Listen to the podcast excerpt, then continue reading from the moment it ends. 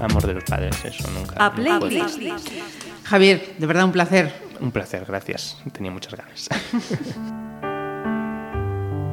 non hai cancións de verte para dormir Non hai mistos para fundir Os pesadelos entre as sombras que habitan as esquinas do xardín Saudos, eh, para pechar abril eh, mes dos libros. Esta semana que se conmemorou o Día do Libro, contamos na playlist e tal, e como ela se define, cuna contadora de historias, filóloga, actriz e titiriteira. Raquel Queizás, benvida. Moitas grazas, Marisa.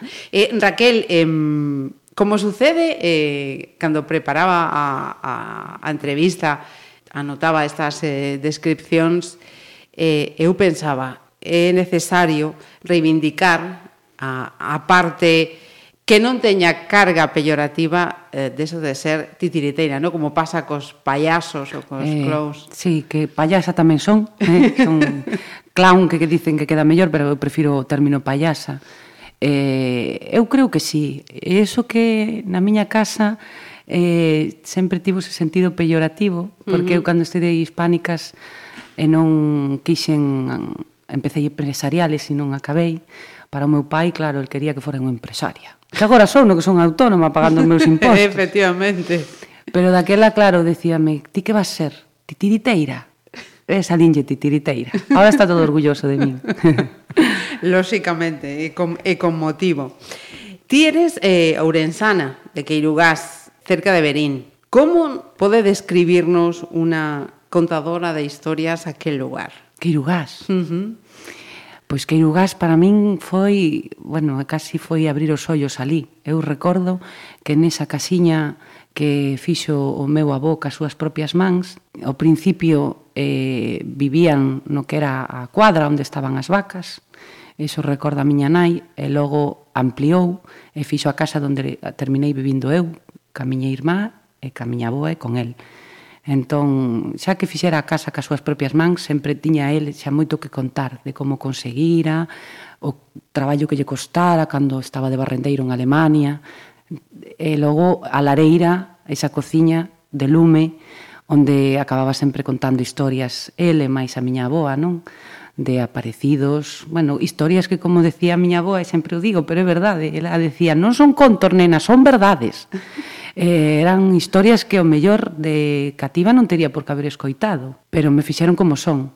E digo non tería que haber escoitado falando dos tempos de agora, porque daquelas non había ese miramento cas nenas e cos nenos, non? Era uh, xa aprenderá, eh, que escoite que lle vai vir ben, uh -huh, non? Era decía, "Menena, o medo, o medo é bo." ter medo é bo, hai que enfrentarse ao medo para superalo e así medras. Uh -huh. Faise el pequeno e ti medras, non? Entón, pois eso, non había medo á morte, a morte sempre estaba presente, viñan os defuntiños a, a miña boa, por exemplo, para que non perdera o autobús do cole, e rezáballe as ánimas do purgatorio. e conseguía que nos despertaran sen reloxio, e non perder nunca o autobús. Estas cousas máxicas, sabes, que dis, Qué non grande. pode ser, non pode ser. Ela cría tanto niso e eu estaba ali con ela, entón eh, facíamolo mm. dese xeito. Non te preocupes, entón eso funcionaba así. A túa banda sonora, como ben dis, eh, ben marcada por esos eh, referentes maiores que ti eh, tiñas entón, máis preto ou máis lonxe. Eso é, porque aí hai dous mundos non que convivían na miña cabeza, no meu corazón, que era unha cousa con quen me quedei, non? Ca miña avó e con meu avó, e Queirugás, unha aldea moi pequeniña, eh, moi fermosa, e logo os meus pais, que estaban lonxe en Suiza, é un mundo totalmente diferente.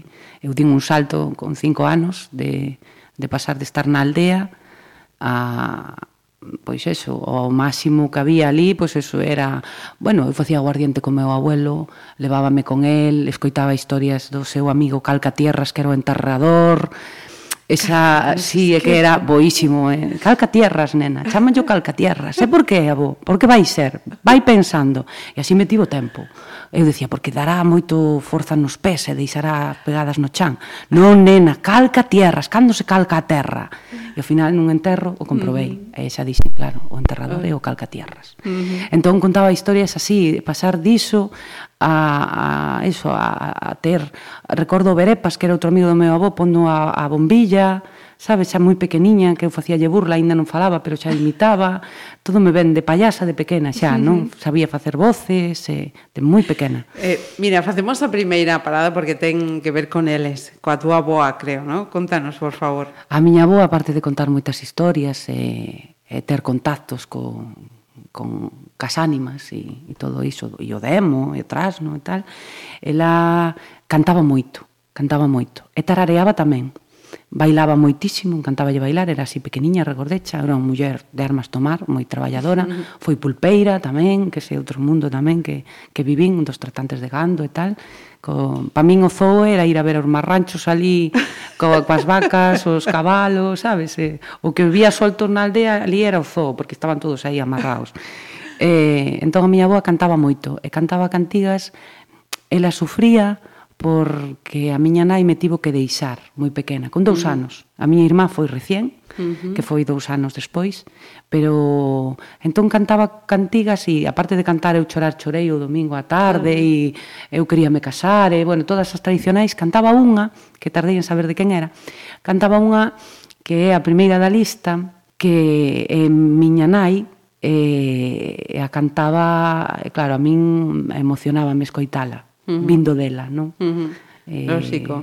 É unha cantiga pois... de bueno, de Ana Quiro tardei en saber que era dela, porque uh -huh. de feito Ana Quiro daquela iba ás festas, e ali en Queirugás o 24 de agosto, o San Bertolomeu, e, e algunha vez estivo ali. Eu uh -huh. recordo escoitala ali no palco cantando, dicindo que fai esta señora cantando, cantando a canción da miña boa. Non, non, nena, é ela, é ela, é ela, é ela, é ela. Entón, si, sí, esa é, é fala de eso, de, de que mo, a, o amor dunha nai pois que non no hai. Pero aínda así a miña boa para min foi como a miña nai, claro, porque foi a que estivo aí. Uh -huh. Cando eras nena. Uh -huh. Eso é.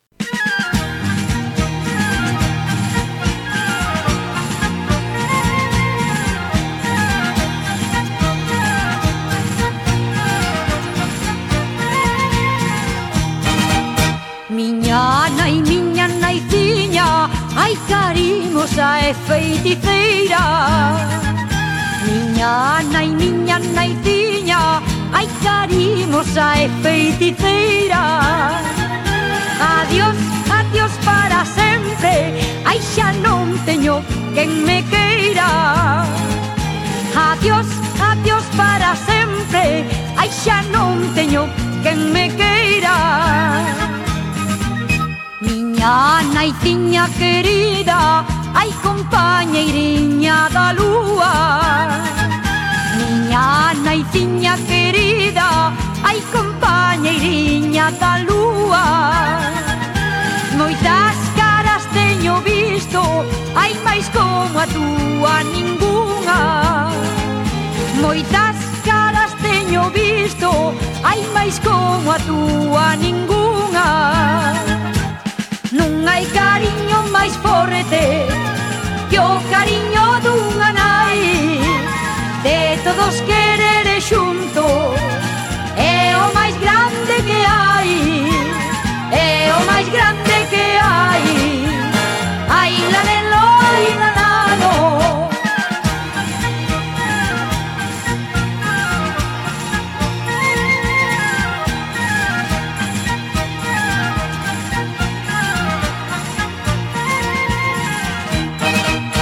naizinha, miña naizinha, ai miña nai do corazón. Naizinha, miña naizinha, ai miña nai do corazón. Moitas nais hai polo mundo, ai pero como a miña non. Moitas nais hai polo mundo, ai pero como a miña non. Miña naiciña da alma Ai que tan soliña me deixas Miña naitiña da alma Ai que tan soliña me deixas Xa non ten a túa filla Ai a quen lle contar as queixas Xa non ten a túa filla Ai a quen lle contar as queixas Non hai cariño máis forte Que o cariño dunha nai De todos querer xuntos É o máis grande que hai É o máis grande que hai. Ai la lelo, ai la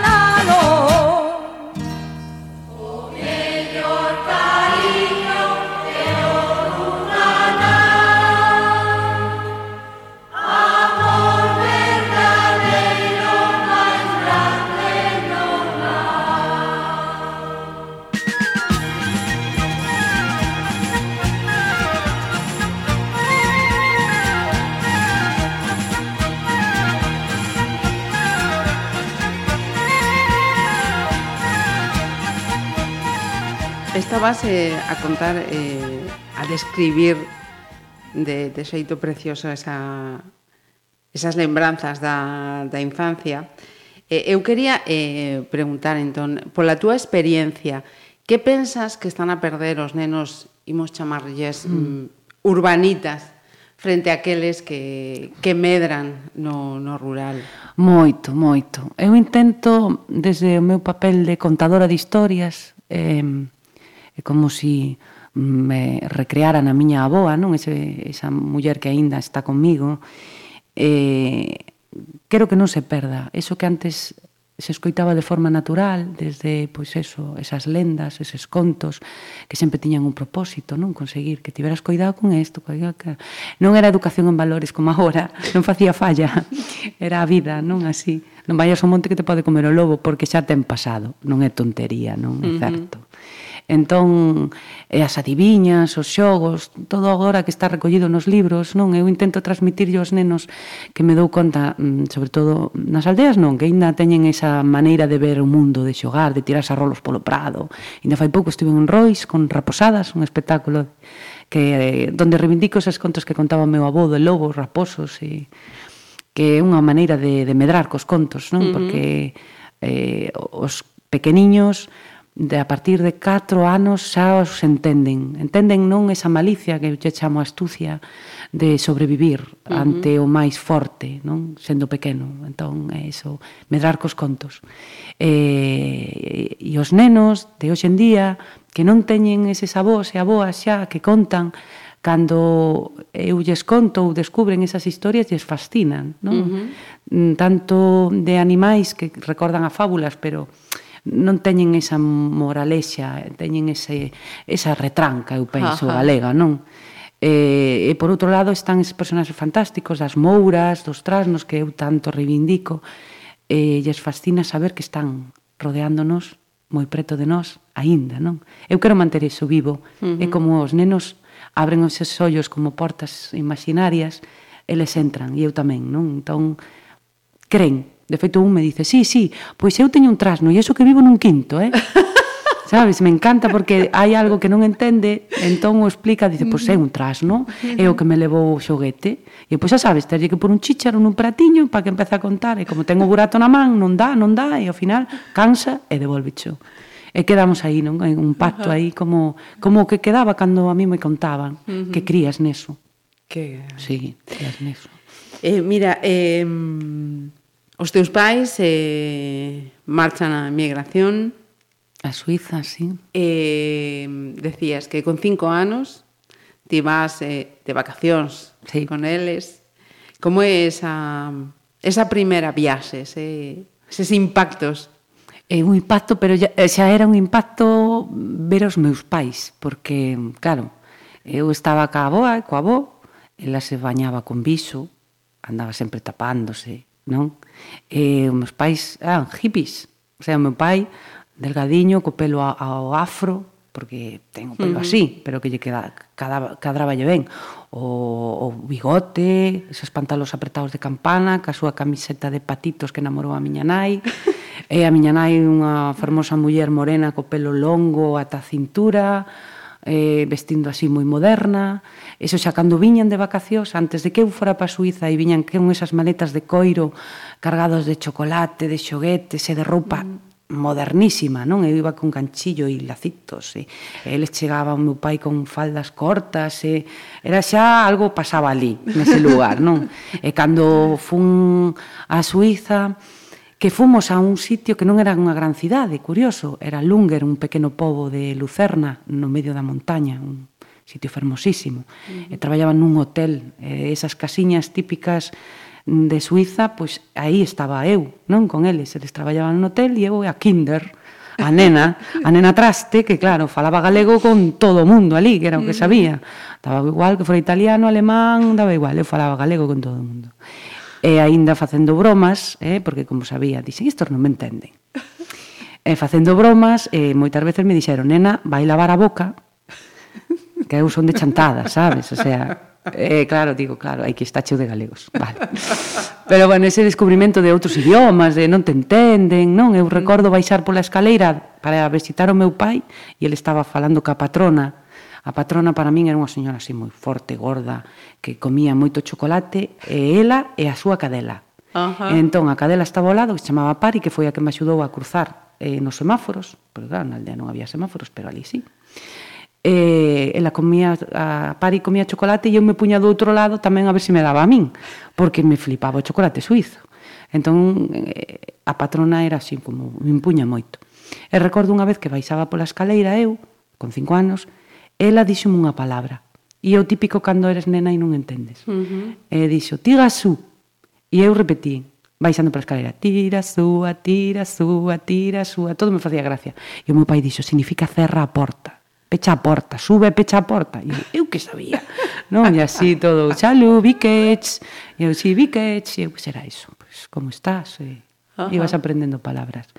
E eso de pasar de non ter nada, o sea, o lume da lareira, non? Aí, de bañarte no, na, na tina, co frío, vale que salía o vapor da auga quente, pero estabas ali na xiada, sabes? Sí. Era o aire libre, era como, oh, abuela, acaba xa, que morro de frío. Eso chevou pa circulación, sabes? Entón, chegar ali e ter, bueno, pois pues eso, de bañeras inmensas no hotel, eh, subir un telesférico, que eso me, me alucinou, uh -huh. subir a estas montañas máis altas, eh, de, as caleiras mecánicas tamén, bah, eran impresionantes. Casi como era un, unha viaxe no tempo, Sí, ¿no? parecía ciencia ficción, sí. eu vivín a ciencia ficción, pero así... pero de, de xeito moi real. Sí, sí, de xeito moi real, sí, sí. Mira, eh, eles, eses eh, pais hippies, como ti dis, eh, deixan unha pegada musical que moitos recordamos. Contanos eh, no, no caso do teu pai, cal é a, a, a seguinte selección. Claro, o meu pai traía, bueno, tiña, tiña a súa colección de vinilos, por suposto, porque todo o aparello que salía, el tiña o primeiro, de feito, os conservamos aínda, tanto ah. en música como en vídeo. Sí, sí, sí, es, sempre estaba a última, quería saber, non? Igual que era fotógrafo e tiña as mellores cámaras de fotos tamén, non? Entón a música a ele encantaba, encantaba lle bailar, era moi bailarín Era, bueno, os dous, a miña nai e el bailaban moitísimo. Entón traía música en vinilo de grupos que eu non coñecía e que non entendía, claro, porque moitos cantaban en inglés. El tampouco se entendía, pero gustábanlle por estética. Por que? Porque tamén, aparte de traer o vinilo, a él lle gustaba velos. E lle encantaba o xénero videoclip uh -huh. como contaban as historias e mas puña a min nunha telefunken enorme en color destas que ainda tiñen un gordo daquela non sí. eran planas, non, pero eran das mellores televisores, non, nos televisores. E puñame os videoclips. E eso eu que recordo cando viña no, no verán e nos despertaba pola mañán a miña a miña irmá que dous anos máis pequena e, e sonaba este tema de, de, de Cure, Cure el Lullaby. El Lullaby.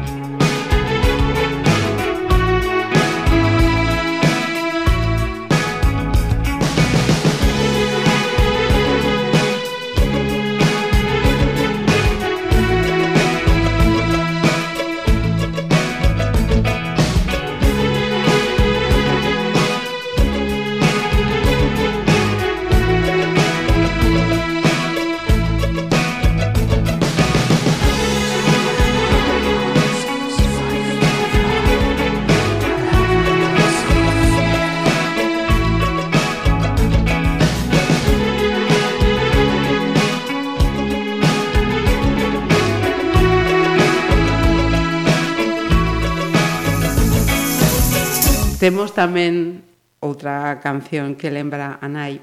Pero antes quería preguntarlle a, a Raquel o de hipnotizar as galiñas, Raquel, é algo Como te complicado, informas? é sinxelo o, o realmente non é posible. É posible e é divertidísimo. Eu sempre yo conto aos nenos para ver algún destes da aldea que proben, porque hai moitas maneiras de facelo.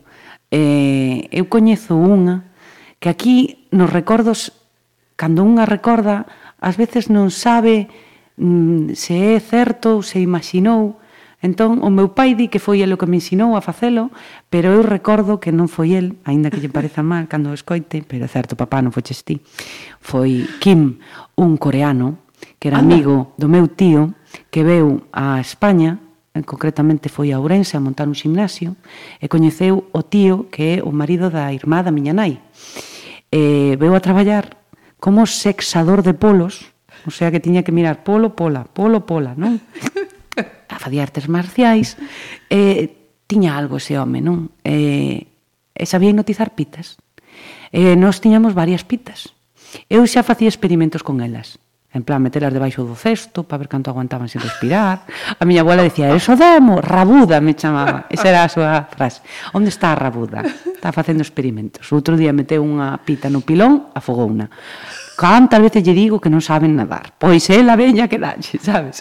Entón, as miñas, pa min as pitas son uns animais que adoro, aínda que sufriron moito comigo, non? Pero cando Kim, estando o meu primo tamén de Ourense, ali, que tamén el e eu montábamos as de, as de Dios, no verán, non facendo trasnadas. Eh, nos enseñou a, os dous a hipnotizar pitas. Eh, colles unha pita. A pita normalmente cando vai choca ou está a punto de poñer, se queda quieta parada. Non escapa solo, quédase. Entón, cando a colles fácil, ábrelle as as.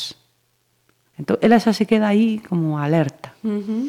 Metes as mans por debaixo das as e notas os tendóns que ten. Non sei de anatomía de pitas, pero bueno, eu notaba que había que facer así, casi mo dixo Kim, non?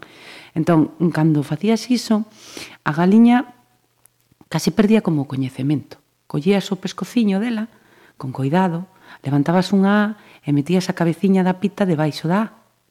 E xa ela pechaba como o ollo. E logo a levantabas no ar e facíaslle como unha cunala como un bebé, non? Facíaslle la, la, la, la, la, la, la, e a deixabas pousada. E xa non se movía. Entón eu iba por outra, porque así facía con varias. E logo, algunhas duraban máis, menos, depende da personalidade de cada, de cada pita. Una. porque logo o final era as palmas de churra, churra, e entón xa era ah, a revolución. a revolución. Pero era moi divertido hipnotizalas. Había outra xente que simplemente collía o pescozo da pita, estiraba eu ben, e cun pau, como todos os corrais eran de terra, non? Facía a liña, unha liña recta, e como teñen os ollos dos lados, ou intentar mirar, quedaban, quedábanse xa, sabes, quedábanse ah. así. Esa é a forma tradicional, típica, a, a número un. Pero a min Kim eh, enseñoume desa maneira, non? Uh -huh. E era fascinante, sí, sí, sí. Notizar pitas era unha das miñas diversións.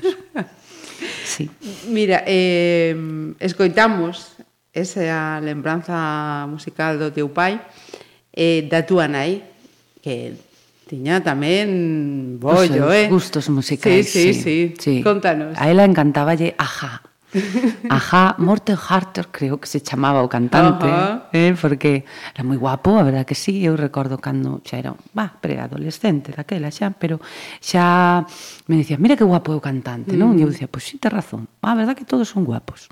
Eh, e recordo un videoclip que se chama este tema, Cry Wolf, eh, que me marcou. É curioso como a veces estes recordos non de fai tempo se per, mm, permanecen eh? Mm. Non só a mm. música, a imaxe, senón todo o que hai detrás, porque lembro nese videoclip eh, o recurso que utilizan para crealo, que sale como dun libro pop-up, Uh -huh, eh, sí. Realmente están contando a historia de un, bueno, lobo chora, pero é a historia de Pedro e el lobo, Ajá. de esta, esta composición musical que é un conto, non? Que uh -huh. para presentar os instrumentos, pero é a, a vez a historia de do neno e o lobo, e o lobo que come o pato, E para min, me, eu recordo cando vin eso, escoitaba música moderna, vía os chicos moi guapos. Pero vía o lobo e me acordaba outra vez da aldea, de como ah. escoitaba os lobos pola noite, que estaba moi preto, porque nós éramos a última casa que estaba ali na Esculca, moi preto do monte, non? Ajá. eh, recordo escoitar os lobos, e eh, recordo tamén como de pequena eh, como eres pequena non tes noción do tempo nin do espazo moi, moi determinada e indo de, dunha finca a outra iba a visitar a miña amiga Dolores eh, saltei o muro que nos separaba en vez de ir por, por o camiño que, que conocía. Uh -huh. Cando baixei o muro, como era pequena, aquel muro era tan grande que perdina de vista. Ai. Eso quedou carreiro. Había para baixo, que era para a aldea, e para arriba, que era o monte. E perdinme, tirei po monte E camiña que te camiña buscando a miña amiga oh. Dolores. E tiña 4 anos ou así, iso dixo a miña boa. E eu tira que te tira, fixose de noite, claro. E eu seguía, e eu seguía, e eu seguía, e eu seguía, e eu seguía. Un disgusto que mm. levaron, buah. E viñeron todos os da aldea a buscarme con fachos uh -huh. e cos carros. E eu recordo ver un can, que non era un can, pero era pequeno era un lobiño. Uh -huh. E recordo estar aí, e o máis medo, máis medo, máis medo non foi pensar, é eh, un lobo, vaime comer o lobo, porque moito me contaron de lobos, senón ver unhas luces que chamaban por min. Que liña, casi me chamaba a miña boa. Uh -huh. Eu que pensei, non que viñan a buscarme os da aldea, sino que era a compaña. Ajá. as luces que veñen de noite e tal. Entón acórdame que non dixen aquí estou ni nada. Colléronme Mm, atopárome ali despois de dar mil voltas e recordo a mau fría da miña boa na orella erguéndome para arriba dicíndome que dir justo me deches pensei que te comera o lobo e eu pensando para mí non dixe nada e eu pensei que era desa ¿Qué? compaña saben que teño que quedarme quieta facer un círculo e non moverme entón sí. eu estaba ali así xa entón sí, ese lobo de, de, de, desta historia me, me levou modernidade e tradición non? E, con Aja.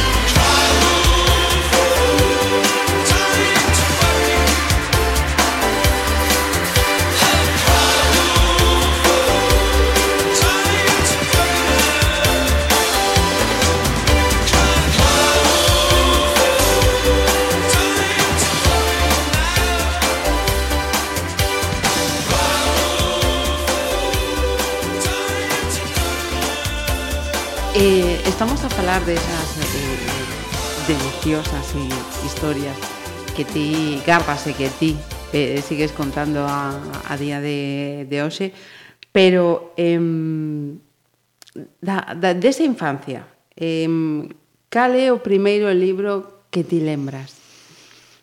Boa pregunta, porque os libros tardaron moitísimo en chegar á miña casa. Ao non estar os meus pais, supoño que era iso, faltaba xente nova, non? Igual que de lendas e de eso te sei moito, pero non había nada en papel. A miña aboa non sabía ler, e case sabía poñer o seu nome daquela maneira. Brígida, que era un nome como... Ah, con fuerza, Con eh, moita forza, porque estaba...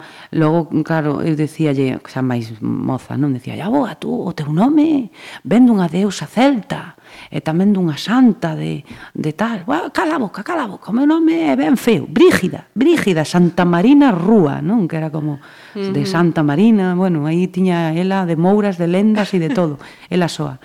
Pero libros, libros, o primeiro libro, se non contamos as enciclopedias de maravillas del saber, que estaban logo xa cando fomos da aldea ao, ao, ao piso, non? Eh, que xa os meus pais dixeron non queremos que estedes ali, que pasare moito frío agora tedes que estar nun piso, un sexto piso con un ascensor, que tamén foi como dicir bueno, deixamos a aldea ao monte, vamos a subir e baixar polo ascensor que é moi divertido.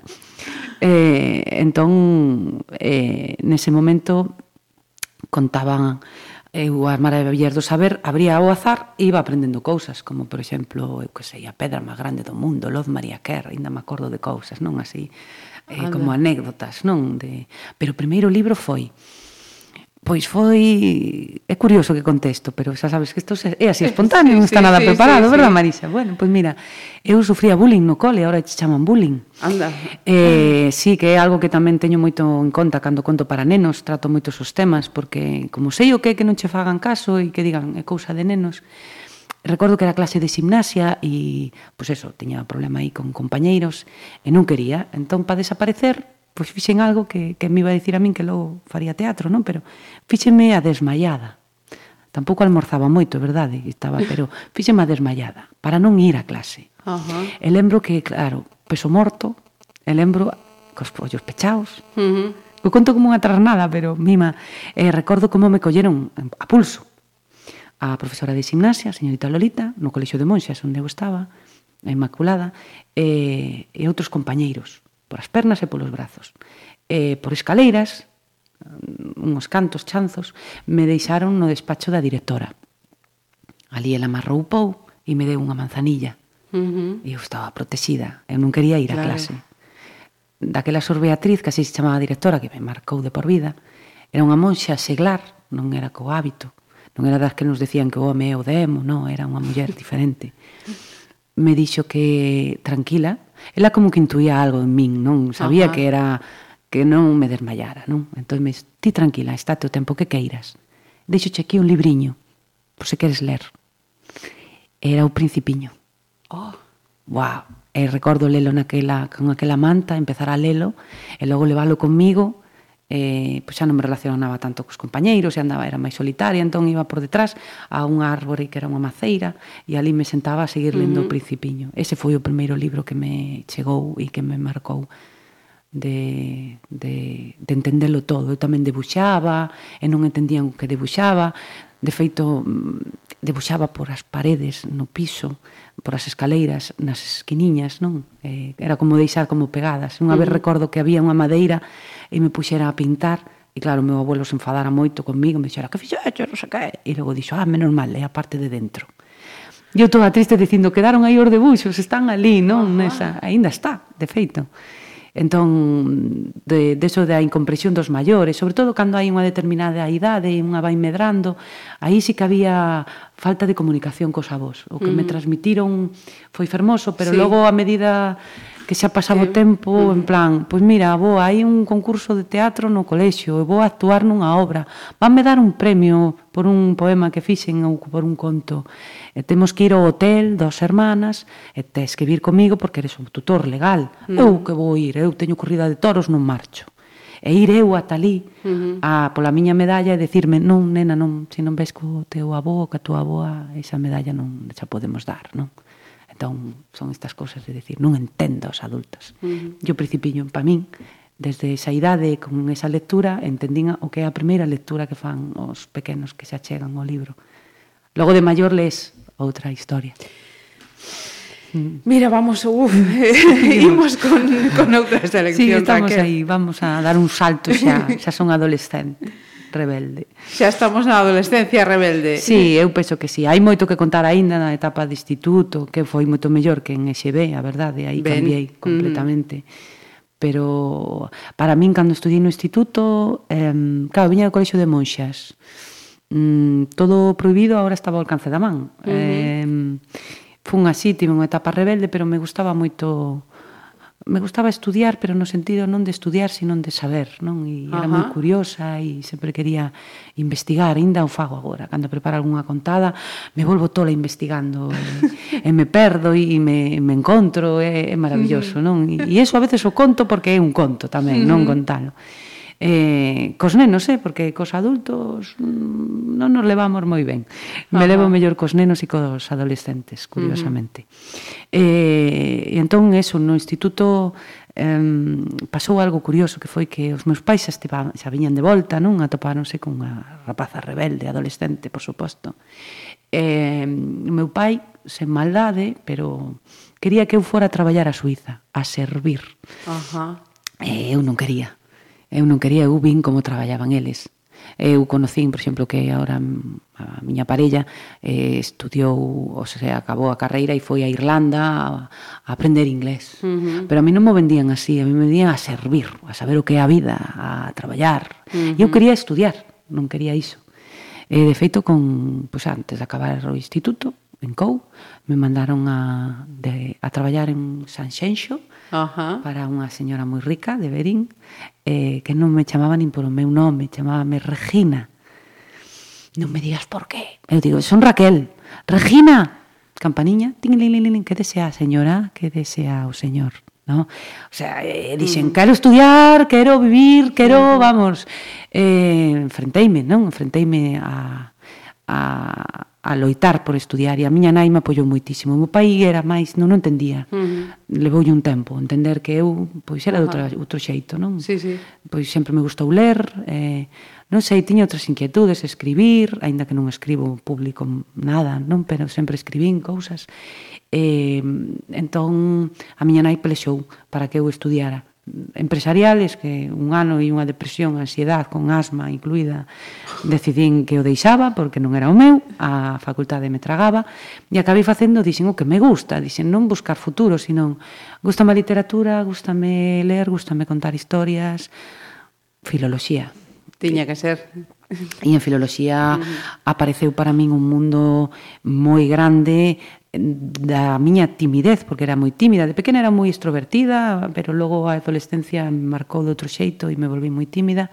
Entón, na Facultade de Hispánicas, Filoloxía, atopei un día eh, na Sala Galán, teatro universitario de calidade, por suposto, a obra de Lorca, así que pasen cinco años, uh -huh. que foi un antes e un despois, eh, un, uah, eu quero facer teatro, eu quero coñecer quen escribiu isto, quero volver a lelo, e, e aínda que me, me salto da lista unha canción, dúas, creo, e aí descubrín a Lorca e o teatro, e me atrevín a falar con compoñentes que eran agora de Berrombán, aí conocín a Paula Carballeira, a Chique Pereira, uh -huh. eh, que teñían a, o grupo de teatro Captatio Benevolentia, eh, non? Eh, eu armime de valor cando supen quen foi o director desa obra, ande vin investigando, e descubrín que estaba estudiando na Facultade de Historia. Eh, e achegueime na Facultade de Historia, a biblioteca é fermosísima é de madeira e fai moito ruido os zapatos cando camiñas. Entón, para min ese son, achegándome a él, era como un... Ai, meña, podes, ti podes, ti podes, ti podes. Foi un intento fallido, logo non fun capaz. E así tivo varios, hasta que de, finalmente dixen, hola, encantoume a obra, eh, felicítote por o traballo e eu quero actuar. E me dixo, por suposto, vente polo local, tal día que estamos buscando xente, non? e por iso teño aí a, a Camarón de la Isla que ten o tema La leyenda la leyenda del tiempo que aí eh, foi un descubrimento eh, o que agora a miña parella que xa nos conocíamos de entón que tamén influye na música o amor, non?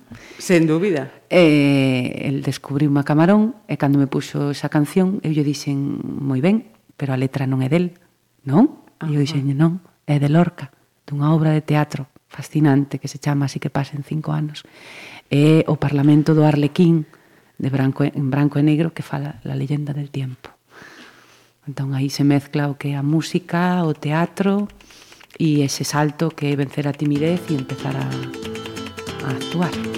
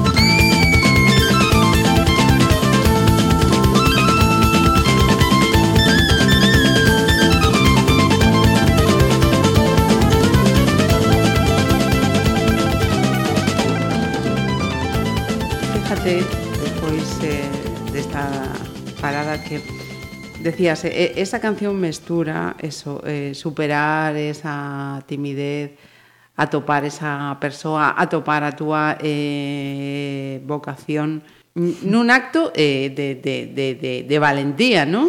Hmm. Sí. Total e absoluto. Sí, porque me costou moito. De feito, tive varios intentos para falar co director. Nunha delas eh, saliu fume pola fotocopiadora.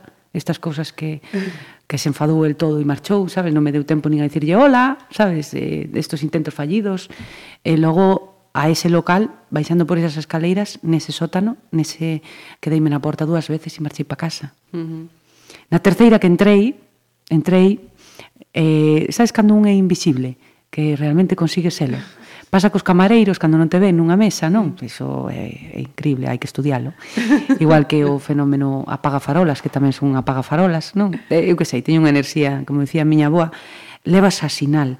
E son un dous lunares que levo aquí na fronte, Ajá. que os tiña a miña avoa e parece que a súa nai e que, bueno, que somos aí medio sí, meigas, sí, sí. non? Según ela, a avoa era media curandeira e, e tiña así saberes das plantas. Entón, ela dicía que eu era como a ela, non? Entón, que pasaban cousas e, claro, ela decía que mm, donde fora me iban a pasar. E, pois, a ela non lle pasaba cas farolas, pero a min cas farolas e con con estas cousas así de pois invisible entrei, estiven ali casi todo o tempo, ninguén me viu. Nun momento se deron conta porque aplaudiu, aplaudín, aplaudín unha improvisación que estaban facendo da seguinte montaxe na que participei, que era de Paula Carballeira a montaxe, eh, unha farsa anónima, un espectáculo impresionante.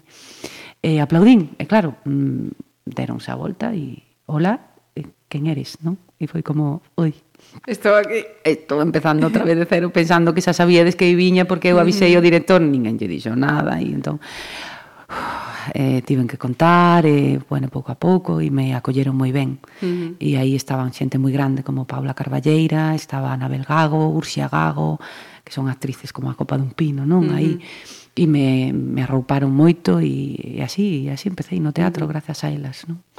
Mira, e, e de, e de Santiago, eh, mm, que lembras? Un, eses recordos da, da, da etapa universitaria? Teño moitos aí, uá, eh, na facultade disfrutei moitísimo con con case todas as asignaturas, a verdade, nos con sintase. Eu son un pouco afilóloga, teño problemas ca ortografía, pero porque eu eu, por exemplo, a banqueta como é baixiña a vexo con V, sabes, estas cousas que dices, Ajá. é unha falta moi grave, seino, nevera con B porque é alta, beben de neve con V. Teño esas cousas que son como unhas dislesias raras, non sei como lle chama. No fondo son sinestesias, porque eu é como que vexo a imaxe, entón, pois, lle poño Se a letra. Vincula. Sí, as letras burras que me decían. Eh, tú tes letras burras, e eu, sí, son burras, as miñas non se colocan onde teñen que colocarse. Pero bueno, que son estas cousas que me fascinaba facer os traballos de, uh -huh. de, de teatro que había en, en teoría literaria e, e logo eh, unha gran amiga que era xa de Berín, pero fixémonos máis amigas na facultade, que agora está en, en San Celoni, en Barcelona, eh, con ela descubrín a pasión polo cine, uh -huh. que me chifla, ela me descubriu o cine no Monte da Condesa, que estaba de ocupa, que un día nos descubriron, pero estaba de ocupa na habitación 210 e eh, con ela, ali estudiábamos e, e, e tiñan salas de cine, eh, entón collíamos as películas e aí tamén eh, bandas sonoras. De unha que, por exemplo, quitei, ves, de Nino Rota, as películas de Fellini, uh -huh. nos fascinaba as bandas sonoras de Nino Rota, da Marcori, uh -huh. entón, a, eu que sei, o Sul, eh, Funky, escoitábamos moitísima música, e saíamos a Ruta, uh -huh. e a Número K, e dai veñen as Breeders, non? Que, uh -huh, que teño pues... aí como... No bye, no aloha.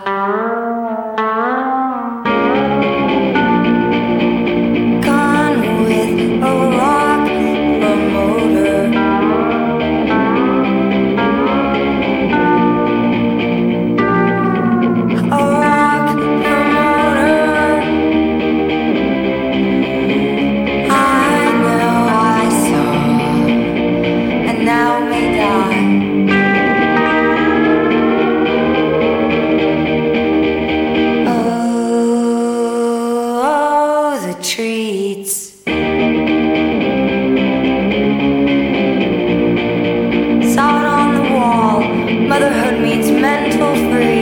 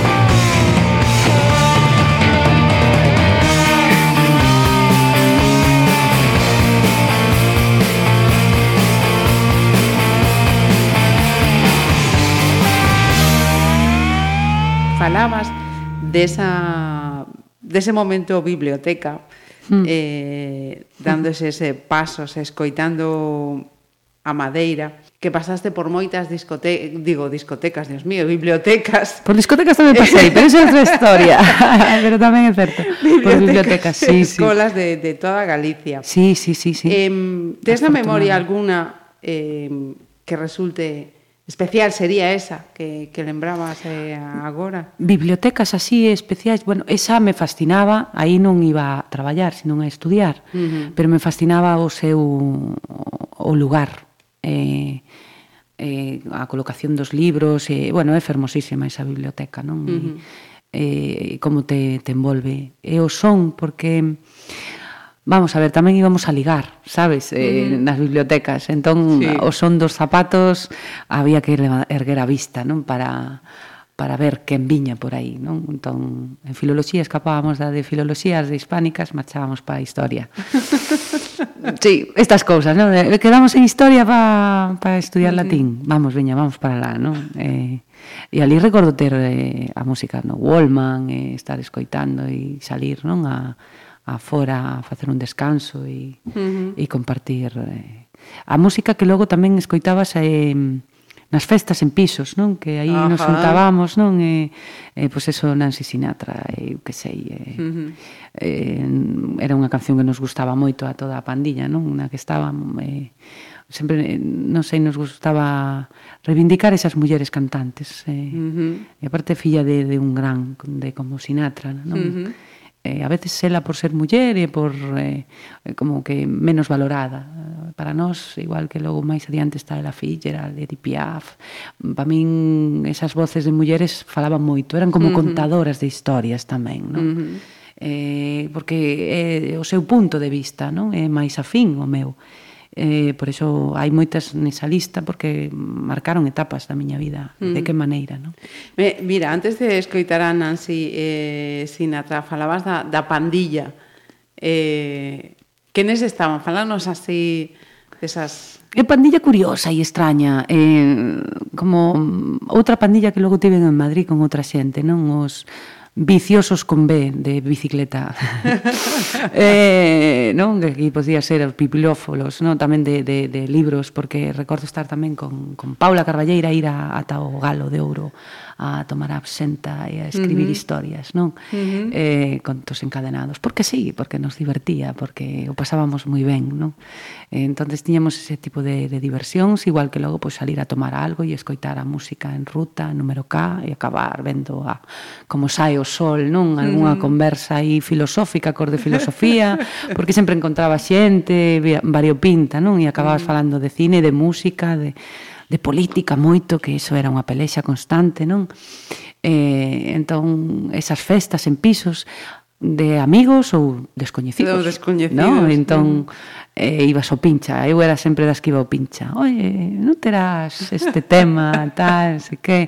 Eh, sempre que curiosa eres, non? Ou que ou escoita isto a ver que che parece e de, de descubrirche xente que non uh -huh que Non coñecías. non coñecías, non que, Uh -huh. que, que a, escoitaras ese uh -huh. tema, pero non sabías todo o que o que, O que o había que había detrás. non? Uh -huh. Eso é fascinante.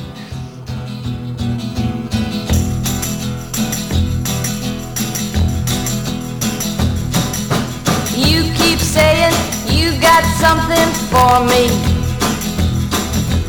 Something you call love, but confess.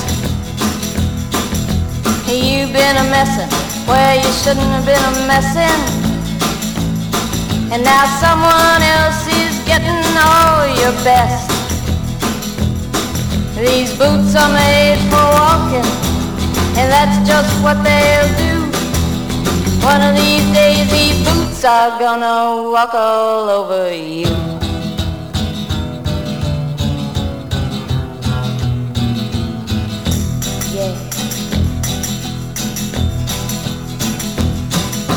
You keep lying when you ought to be truthing.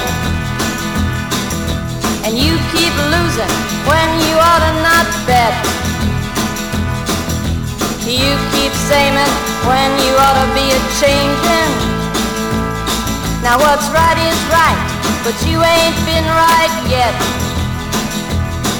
These boots are made for walking, and that's just what they'll do. One of these days, these boots are gonna walk all over you.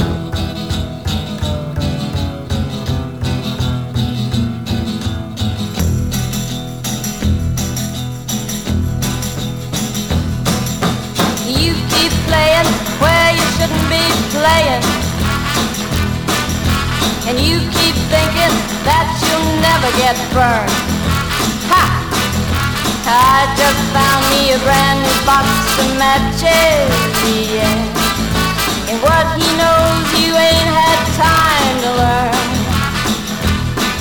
These boots are made for walking, and that's just what they'll do.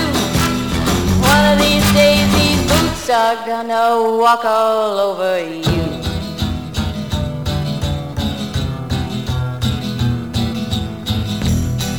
Are you ready, Boots? Start walking.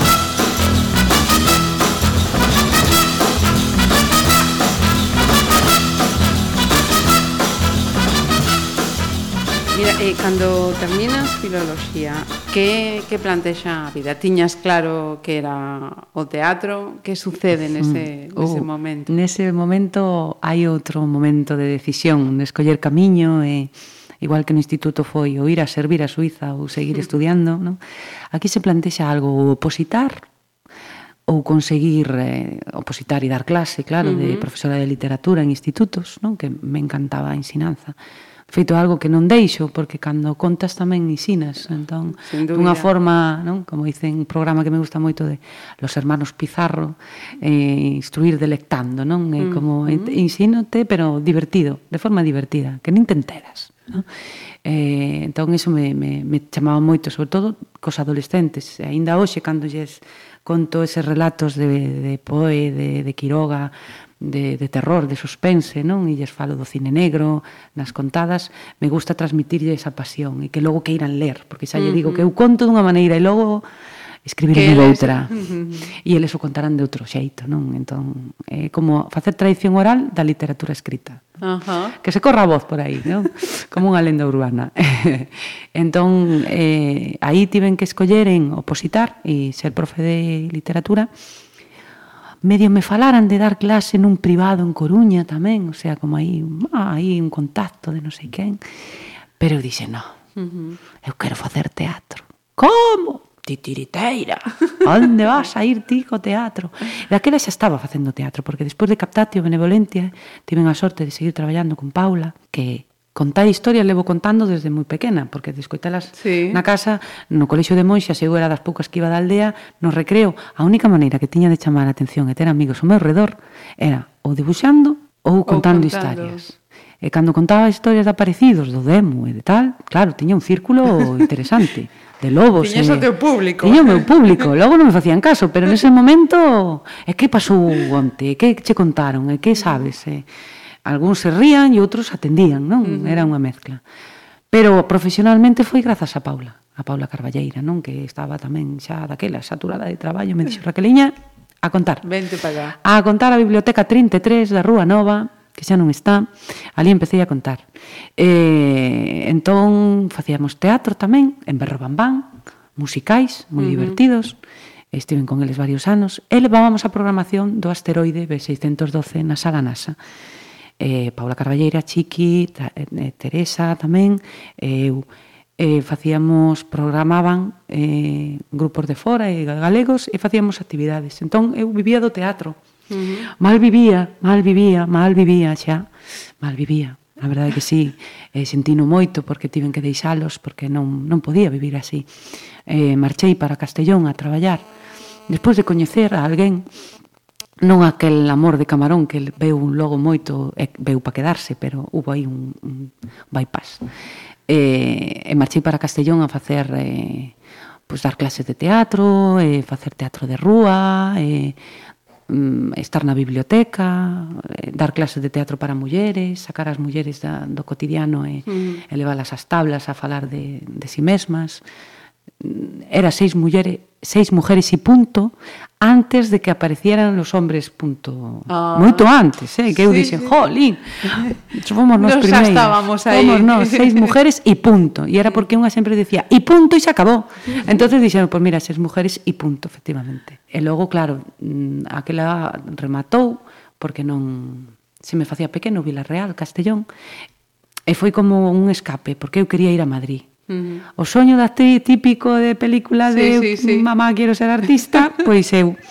E, ao final fun, eso sí, cunha má diante e outra detrás. De aí ven a segunda parte das, da, dos temas que veñen a continuación, pero podría destacar uh, como anécdota castings rarísimos que fixen. Presenteime a varios a un, nunha axencia, eh, La Coartada, que creo que ainda existe, eh, tamén traballei nunha línea de chat, por teléfono, de todo tipo, desde chat de conversa uh -huh. ata pois pois pois línea quente, claro. Uh -huh. eh, eu era actriz, dixen, bueno, pois aquí vamos. Un papel máis. Papel máis. Era a máis nova de todas, uh -huh. eran todas mulleres moi bellas, co pelo blanco, gordas, con gafas así. Si non te esperas unhas voces no, no, no. fermosísimas. Eh, enseñaronme tanto esas mulleres a min tanto, tanto, tanto. Pois tíamos clientes fixos, claro, eh, e, e había a palabras prohibidas que non podías pronunciar, ou se si pronunciaban cortabas a chamada. Era un mundo extrañísimo.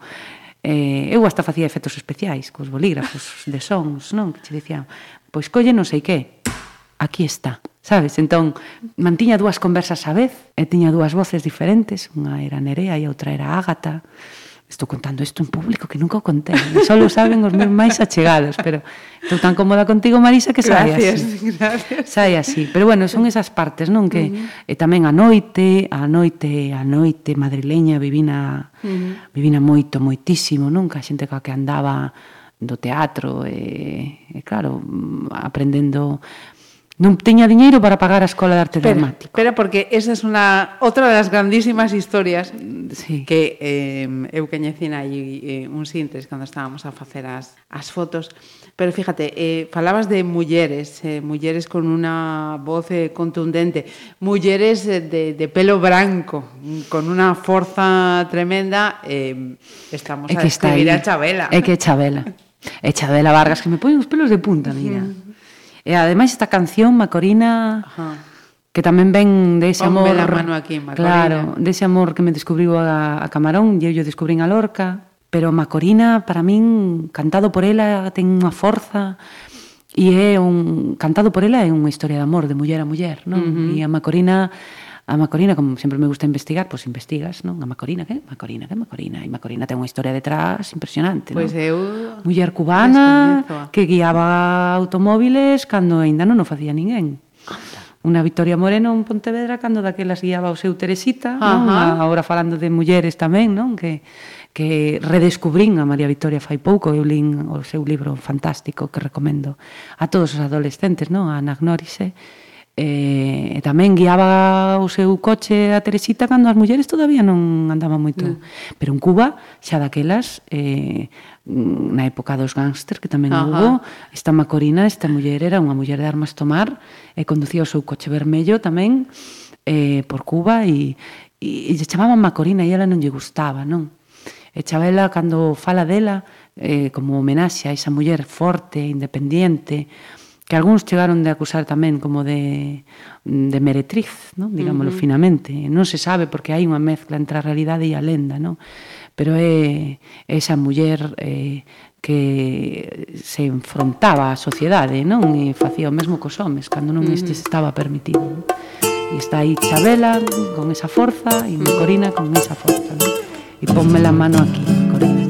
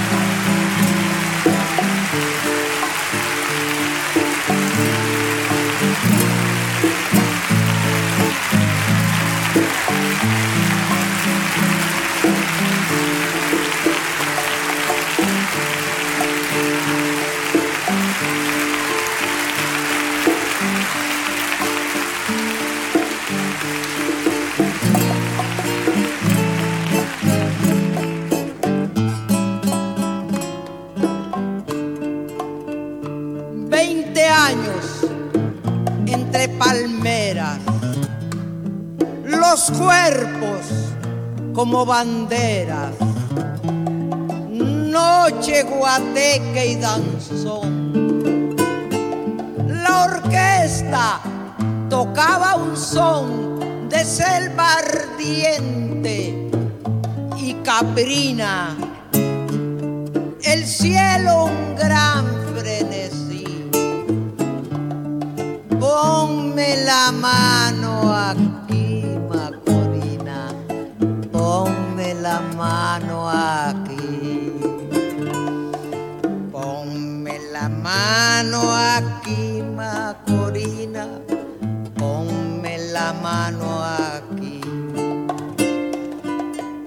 Como guitarra en tensión. Tú ibas temblando, temblando. Y yo iba pulsando, pulsando. Un bordón y otro bordón. Ponme la mano aquí, Macorina. Ponme la mano aquí. Pies dejaban la extraña y se escapaba tu saya buscando la guarda raya que al ver tu talle tan fino las cañas azucareras se echaban por el camino para que tú las molieras como si fueses molino. Ponme la mano aquí, Macorina. Ponme la mano aquí. Ponme la mano aquí, Macorina. Ponme la mano aquí. Después, el amanecer que de mis brazos te lleva y yo sin saber qué hacer de aquel olor a mujer, a mango y a caña nueva con que me llenaste al son caliente de aquel danzón. Ponme la mano aquí, Macorina, ponme la mano aquí. Ponme la mano aquí, Macorina, ponme la mano aquí.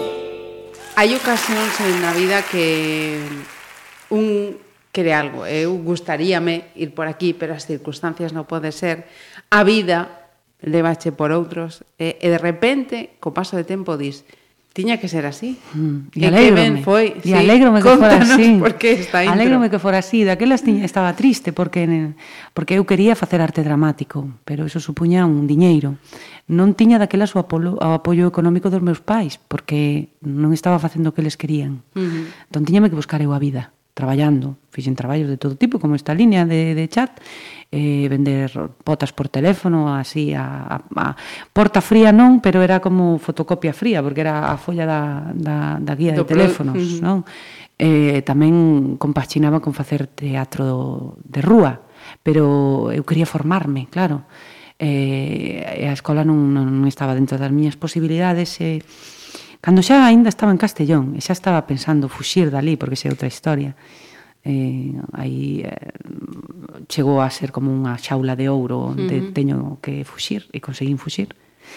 Eh, cando cheguei a Madrid fixen un curso nunha das escapadas de clown, de payasa. Me axudou tanto, tanto, tanto. Eh, recomendo yo a todo o mundo, aínda que se dedique o que se dedique, porque uh -huh. de feito ali había de todo, había médicos, había camioneras, había, había xente de todo tipo. E sacar o, a parte máis doce e inocente que ten un, non? E uh -huh. non ter medo ridículo ou, ou enfrentarte a él, non? E faite máis forte, aínda que parece que te fai máis sensible. Entón, conocín a Escola de Teatro Asura e a Pablo Pundik, argentino mm. xudío, eh, un crack, que agora fai moita impro, eh, match de improvisación que pero ali nesa escoliña pequena como el estaba moi ben relacionado, iba Eri de Bon, iba Django Edwards, iba Fabio Mangolini, iba Josef Estela, que foi o meu profesor de danza teatro, que para min foi un descubrimento, iba uah, moita xente, sabes, hasta ali eh, vin vídeos de Darío Fo que marcou a miña maneira de narrar, uh -huh. mm, que eu cando narro moitos narradores profesionais e digo eu, os narradores así máis coñecidos e valorados para adultos non fan voces, non utilizan obxetos, eu é que son así. É a miña maneira de ser, non podo evitar. Xa a miña aboa falaba cos paños cando dicía, eu dixenlle, quédate aí, eh? e non te movas, eh? como te movas, sabes, utilizaba un trapo para falar de alguén, mm. era natural nela, pois eu penso que en min tamén, non? E, e o de facer voces xa o dixen de pequena imitaba eu a xente, xa me dicía, como fai fulano? Como fala fulana? eu facíao. Entón, non é algo que me dera o teatro, xa viña sí, comigo. Sí, que está impostado, é eh? natural, sai. E entón, claro, eh, Pablo Póndic buscaba a alguén como secretaria, e eh, despois de facer ese curso, eu me ofrecín, dixenlle, mira, eh, diceme, non te podo pagar moito e tal. E dixo, non, non, non, non, non, eu propoñeche un trato.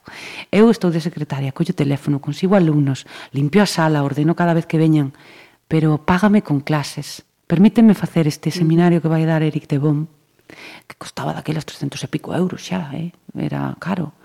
E dixo, pareceme ben. Uh -huh. E así foi como me formei. E ali conocín ao que foi tamén un ex meu, eh, que era clown, eran dous xemelgos, curiosamente, e facían números de clown xaponeses. Era buenísimo, son moi bons, de feito, aínda. Eh, e, eh, claro, entré nese mundo dos viciosos con B de bicicleta e de, de, de biblioteca, non? Que era, nos xuntábamos, pois, eh, pois nas casas e, e facíamos reunións e, e leíamos en voz alta e non sei, era como e aí veñen pois eh, outros temas de música como ven agora salto a Cristina e me vou a Di Piaf Ajá. con Bravo Per Le Clon que, que daquela un non se fixa moito na letra é mm. dura, é moi dura, pero no fondo é moi real, porque eu me identifico moito cos clowns, non? Porque cando vas a Madrid e queres triunfar, e ir ao cine. Ajá. Porque xa che gustaba o cine tamén, non? Entón decías, por que non algunha película? De feito, fago unha figuración en días de fútbol, pero case non se me ve. É moi difícil de atoparme, oh. pero aí estou.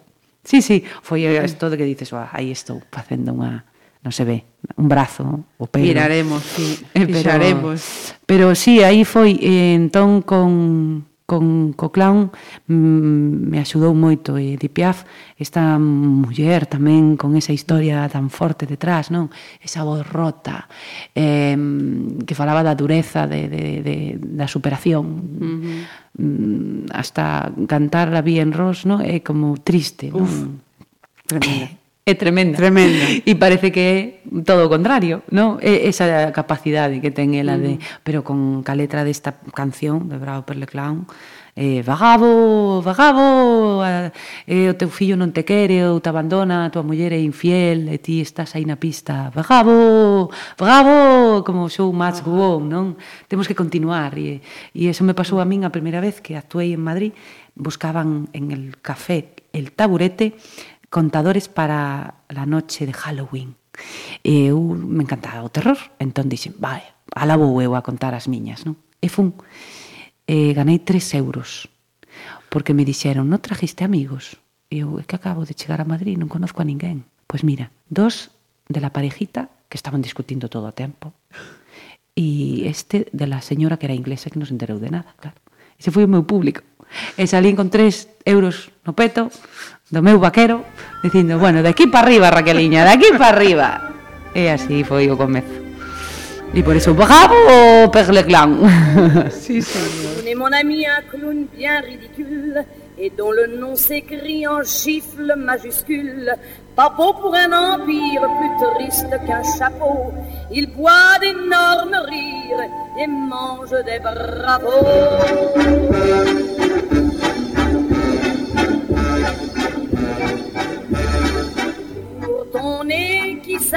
Bravo, bravo, tes cheveux que l'on plume, bravo, bravo. croques des assiettes assis sur un jet d'eau. Tu ronges des paillettes tordues dans un tonneau. Ton nez qui s'allume, bravo, bravo. Tes cheveux que l'on plume,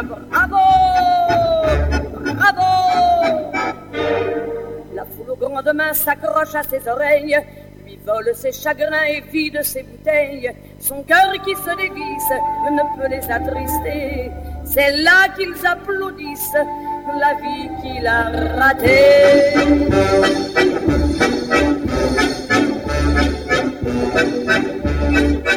Pour ta femme infidèle,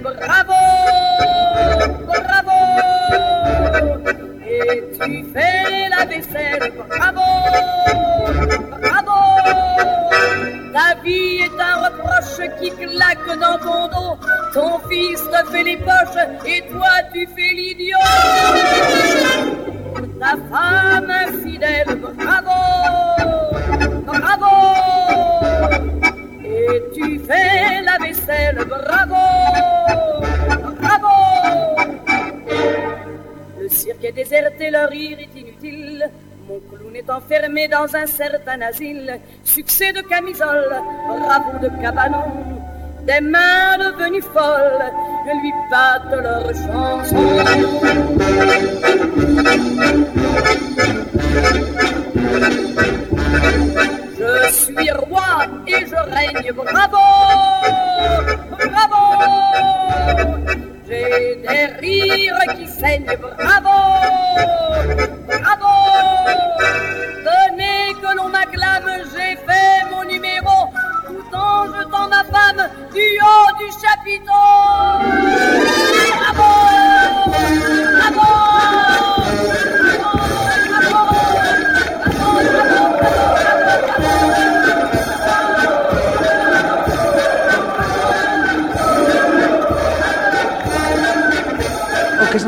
cousas. Eh, e, e fíjate tamén adiantada ao tempo, ¿no? Eh, porque estes eh, trueques de eh, eu sei facer isto, eh, ti a cambio podes eh, eh, contraprestar ou facer eh, isto ou outro, eh, é algo que veu logo co, coa crise Efectivamente.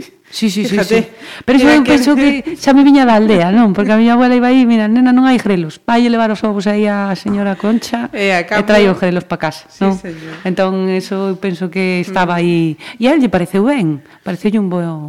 A min, eu non sabía quen ganaba máis, eh? Eu creo que ganei máis eu. E el me axudou moito niso.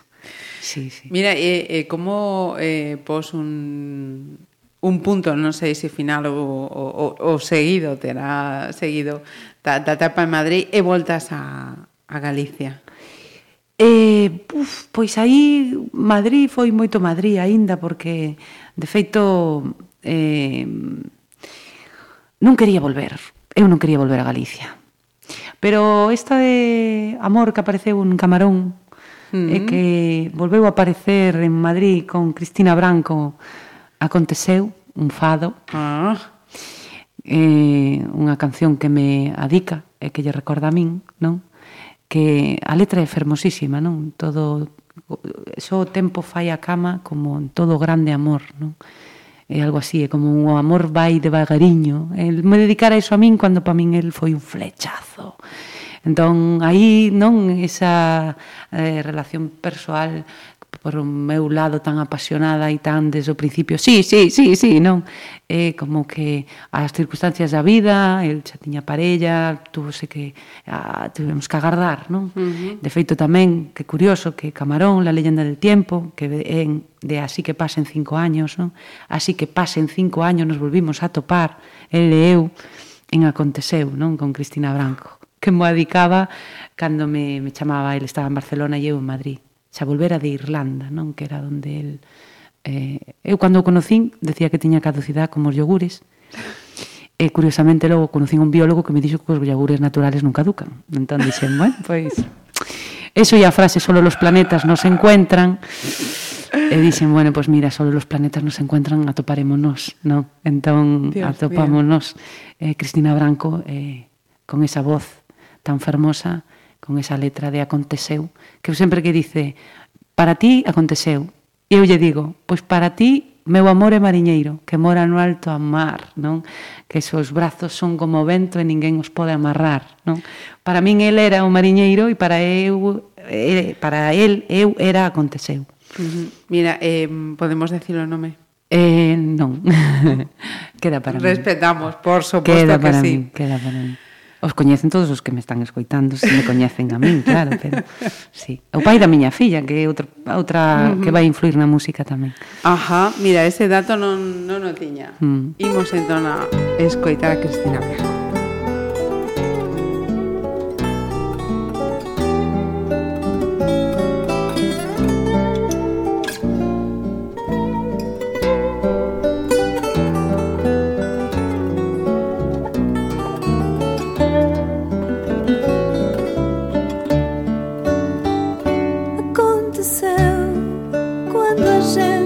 esperar.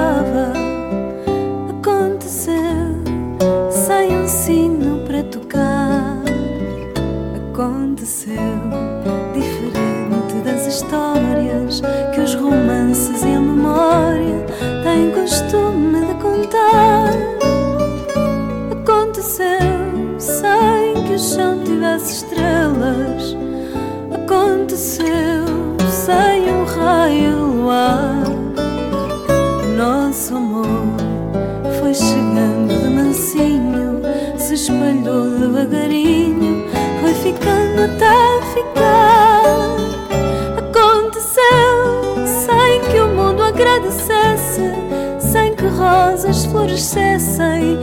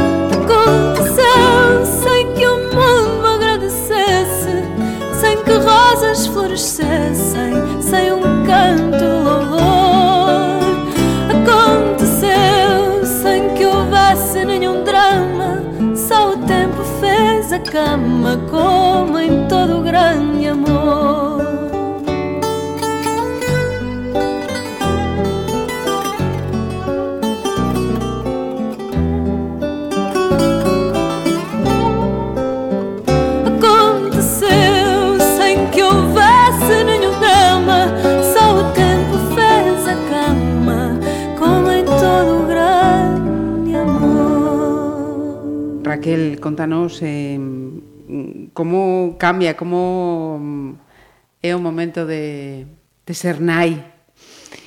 Pois mira, nai é eh, curioso porque mm, non foi algo que mm, desto que dices, a veces tes ese instinto maternal de sempre, uh -huh. eu non, eu nunca o tive. Foi como apareceu nun momento da miña vida eh, como de tanto contar cos nenos e para os nenos e de velos e, e de xogar con eles, estar á súa altura e non de tratalos como idiotas, ao revés, con moitísimo respeto, e aprender tanto deles, e, e ver o que influye o que teñen alrededor, como influíron tamén os meus, aínda que a súa ausencia ou, ou as veces que estaban, e os meus avós, uh -huh. Mm, e que a persoa que tanto quixen e que aparece e desaparece e volve e se queda, foi como dicir, e que pasaría se nos xuntamos, non? Que, que sai? Uh -huh. E saiu Aldara, o sea, unha nena espectacular. Aldara ten unha forza e, e cando estaba eu embarazada e aínda seguía traballando.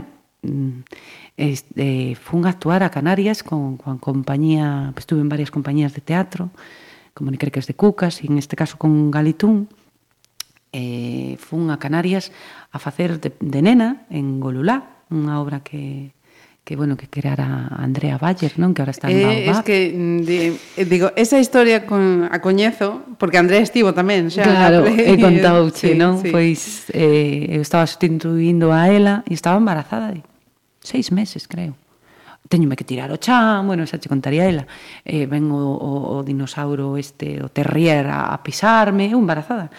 Eh, e anotaba dentro, non? E logo coa barriga enorme a contar os meus contos do cestiño, que hasta apoiaba as mans e falaba do meu planeta, non?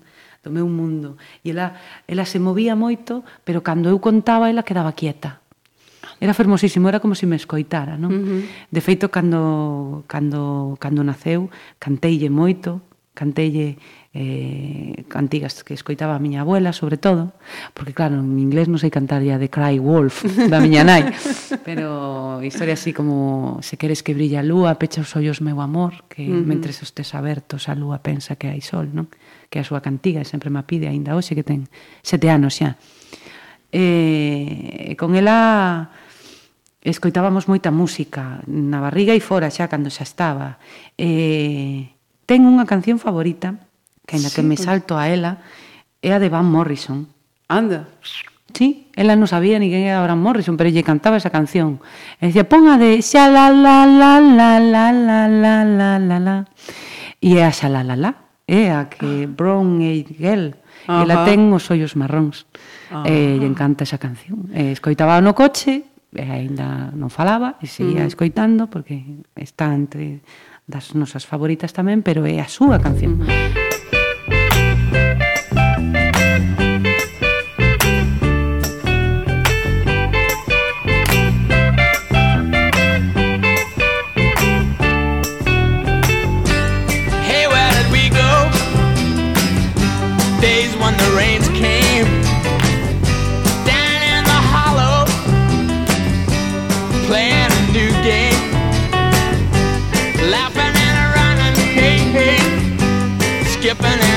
Island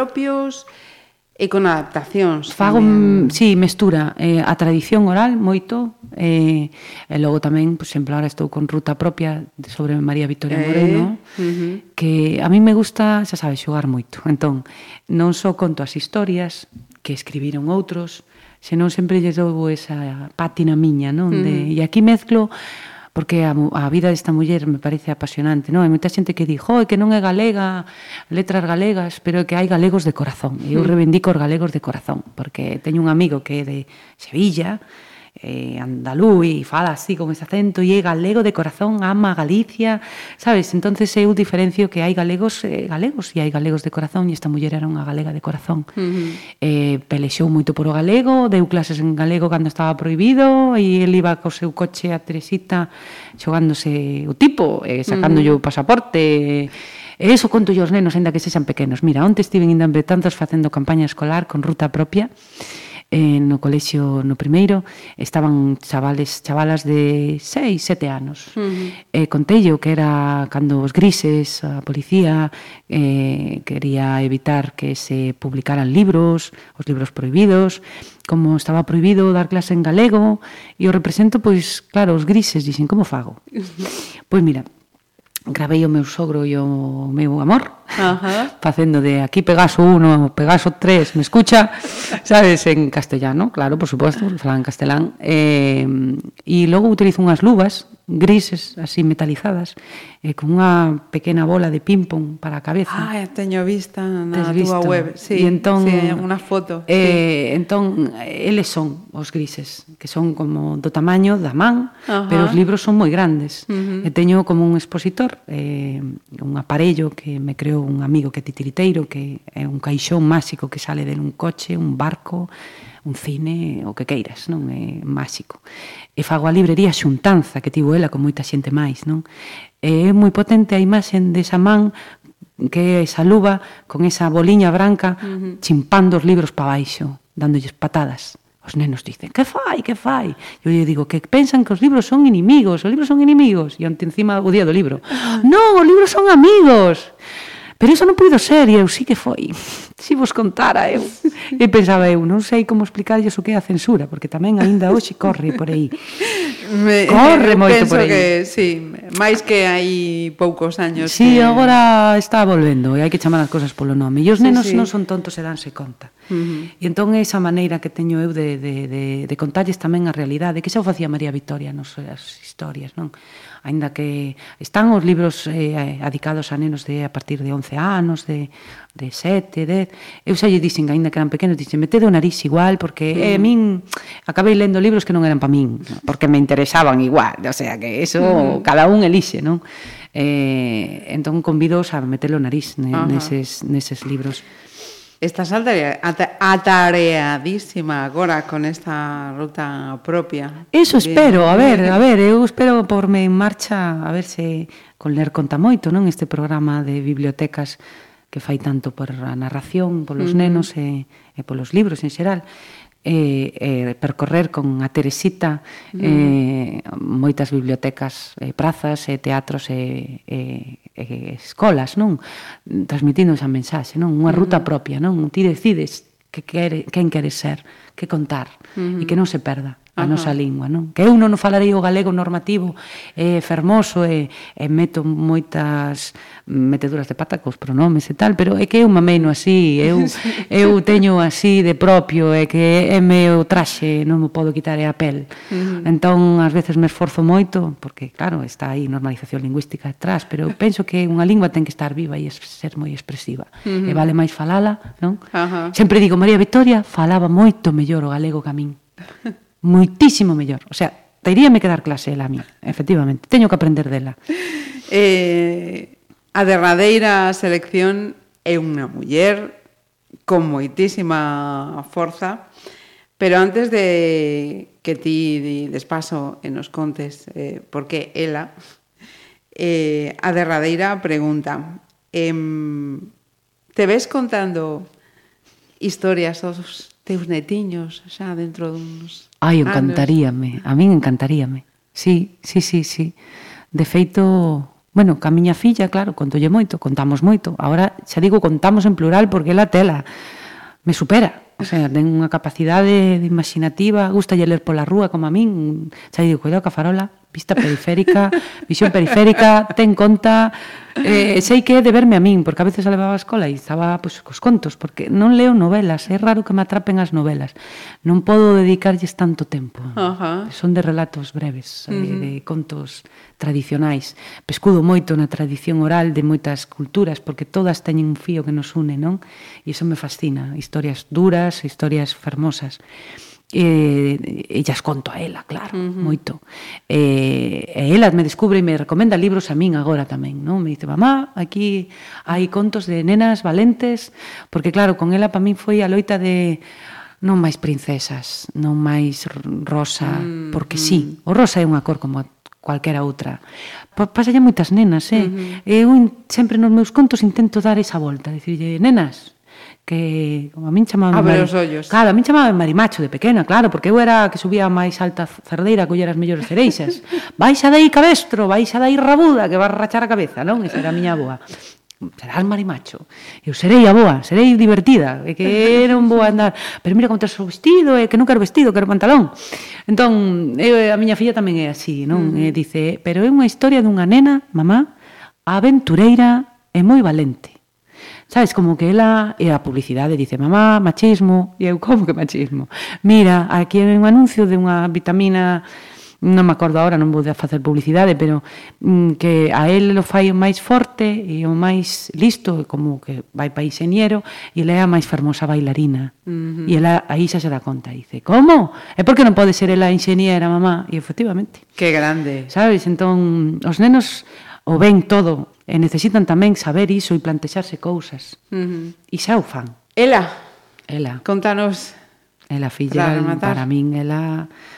Ela, ela atravesa moitas etapas desde, desde a facultade, Madrid, eh, actualidade. Ela, ela esa forza que ten, eh, todo o que para min significa esa muller eh, negra que se enfrentou a todo eh, con esa voz eh, marcou un antes e un despois, non? Ca, cas súas letras. Ela para min é a superación, como foron moitas das demais, non? Que, que estiveron desde as que se poñen as botas, bueno, as brides tamén teñen o seu punto, ah. non? De, de mulleres de armas tomar, non? De mulleres valentes que, que sufriron e que non lo contaron a través de, das súas da, letras. Pois, eh, Raquel, de verdade, unha unha auténtica delicia haber estado falando contigo, coñecer a a esta mujer. Eh, Comigo, Marisa. E que sigamos escoitando moitas historias. Que non falten nunca, que son un alimento da, da alma, da vida.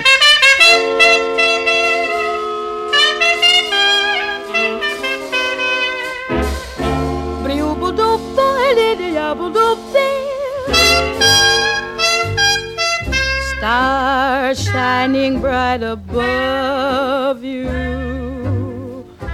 Night breezes seem to whisper, I love you. Birds singing in the sycamore tree. Dream a little dream of me. Say nighty night and kiss me. Just hold me tight and tell me you'll miss me while I'm alone and blue as can be. Dream a little dream of me. Stars fading, but I linger on, dear. Oh, how you linger on. Still craving your kiss. How you crave my kiss. Now I'm longing to linger till dawn, dear. Just saying this. Give me a little kiss, sweet dreams, till sunbeams find you. Sweet dreams that leave all worries behind you. But in your dreams, whatever they be, dream a little dream of me. Buzz, buzz, buzz, buzz, buzz, buzz, buzz, stars fading, but I linger on, dear. Still craving your kiss. Yeah, I'm longing to linger till dawn, dear. Just saying this. Sweet dreams, dreaming. Till sunbeams find you, keep dreaming. Gotta keep dreaming. Leave the worries behind you.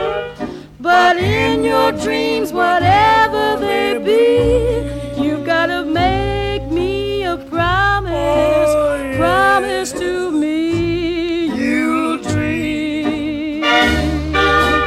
Dream a little dream of me.